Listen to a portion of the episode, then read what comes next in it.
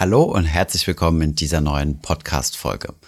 Vielleicht habt ihr euch mit dem neuen Jahr ja vorgenommen, selbst mal etwas mehr zu lesen wieder. Deswegen haben wir in der heutigen Podcast-Folge einmal fünf Buchtipps für euch, die wir für besonders lesenswert halten. Viel Spaß bei dieser Folge.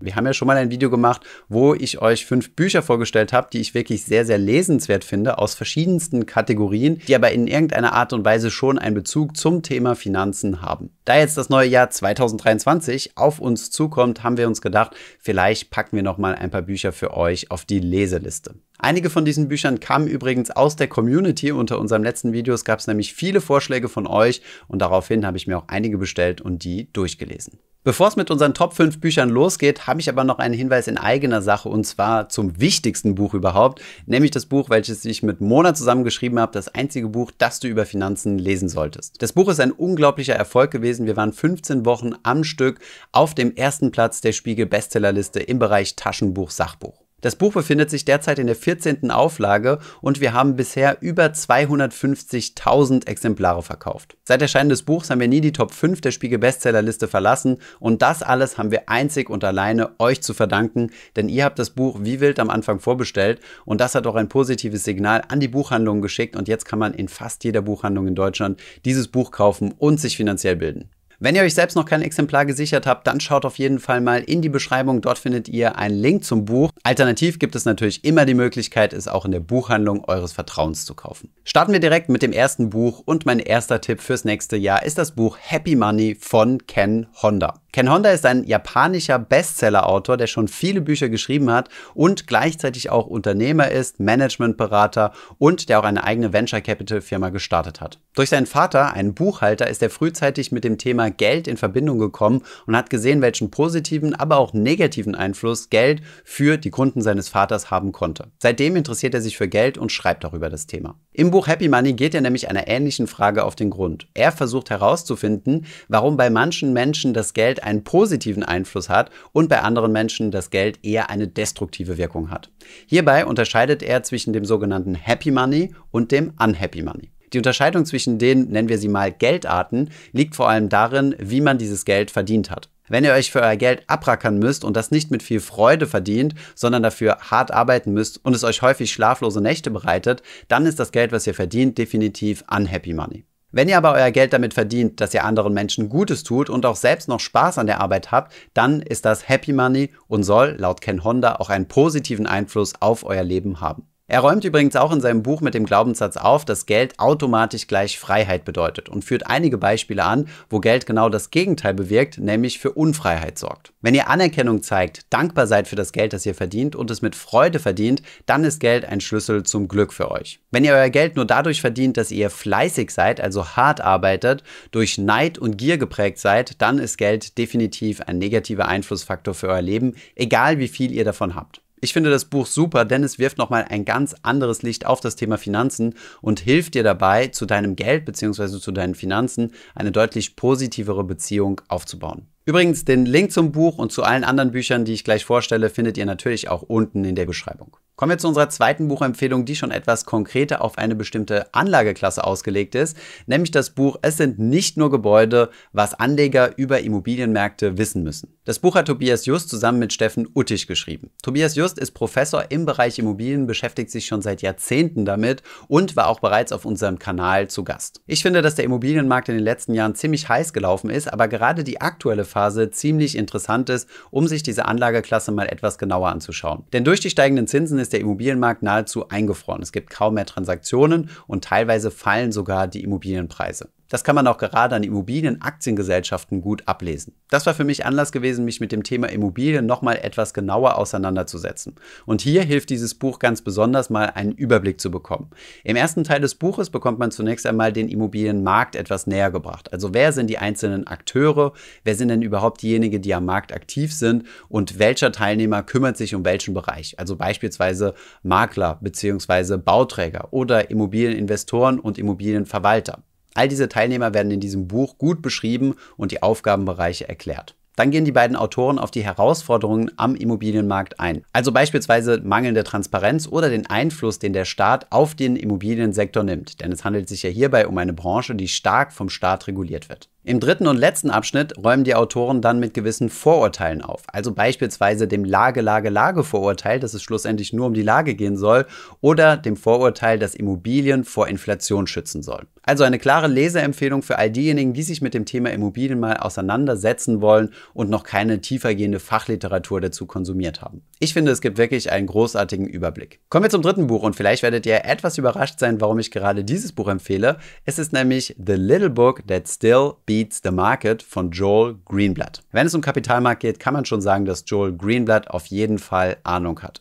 Denn er ist Gründer und gleichzeitig Manager vom Hedgefonds Gotham Capital. Dieser Hedgefonds ist ziemlich bekannt und hat auch in der Vergangenheit einen sehr positiven Track Record gehabt, also gute Renditen erwirtschaftet. Gleichzeitig lehrt er an der Columbia Business School in New York und ist auch gleichzeitig im Aufsichtsgremium von verschiedenen Fortune 500 Firmen.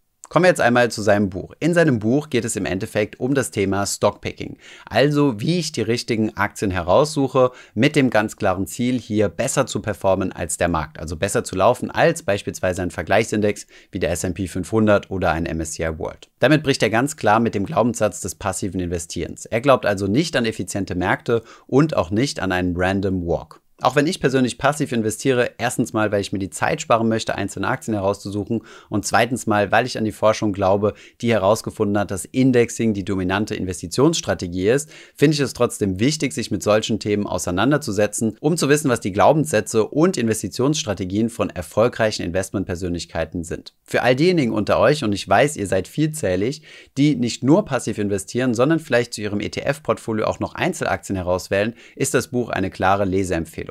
Zunächst einmal ist es nicht sehr dick, sondern weniger als 200 Seiten und der Autor stellt euch die sogenannte Magic Formula vor. Das ist eine Formel, die basiert zwar auf dem, was Benjamin Graham entwickelt hat, er hat diese Formel aber nochmal etwas weiterentwickelt und zwar mit dem Fokus auf die Kapitalrendite. Er sagt auch ganz klar in seinem Buch, dass diese magische Formel nicht immer für eine Überrendite sorgen wird, sondern dass es auch mal eine längere Zeit geben kann, wo die Aktien, die mit Hilfe dieser Formel ausgesucht wurden, auch mal weniger stark performen als der Gesamtmarkt, wo sie also quasi eine Unterrendite abwerfen. Das Wichtige, und hier überschneidet man sich eigentlich mit dem passiven Investieren, ist das Investieren Investoren langfristig dabei bleiben und auch diese Phasen überbrücken. Für mich also auf jeden Fall eine Leseempfehlung für Menschen, die Aktien bzw. Unternehmen hinter den Aktien besser verstehen wollen und selbst ihre Aktien auswählen möchten, die sie sich ins Portfolio packen.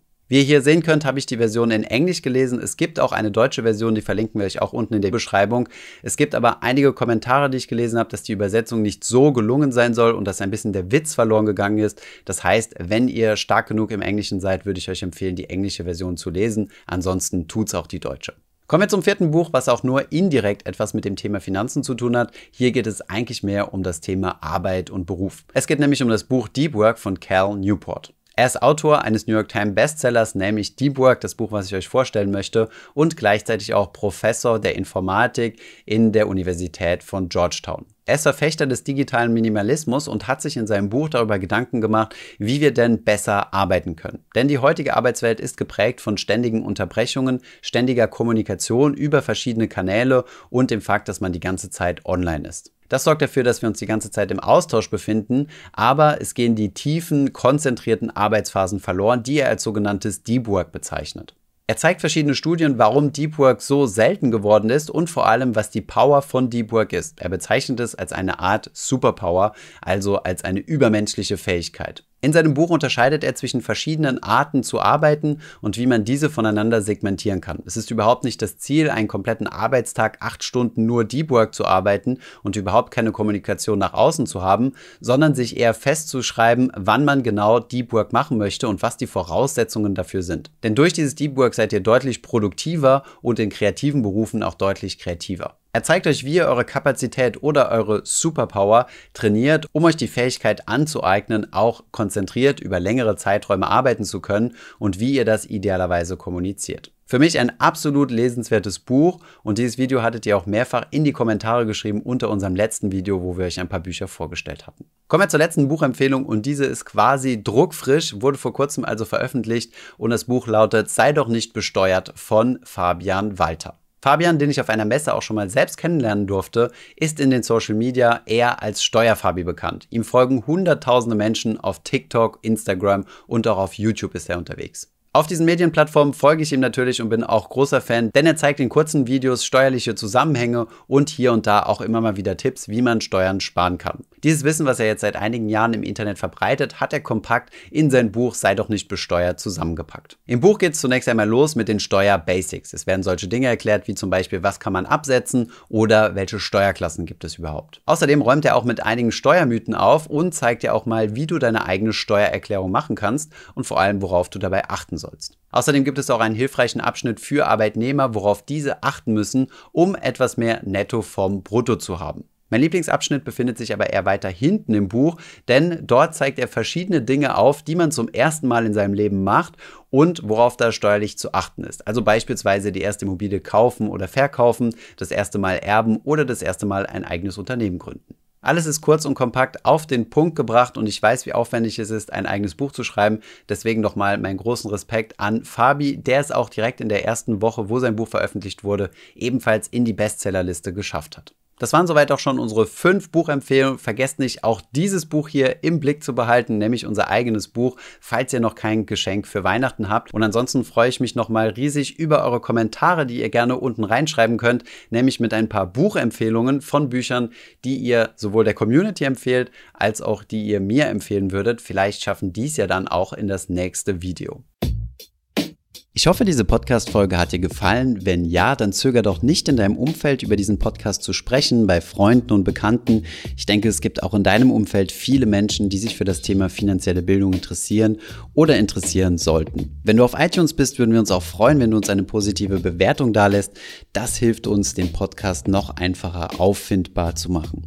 Alle wichtigen Links und Verweise findest du wie immer in den Show Notes zu diesem Podcast. Vielen Dank fürs Zuhören und bis zum nächsten Mal.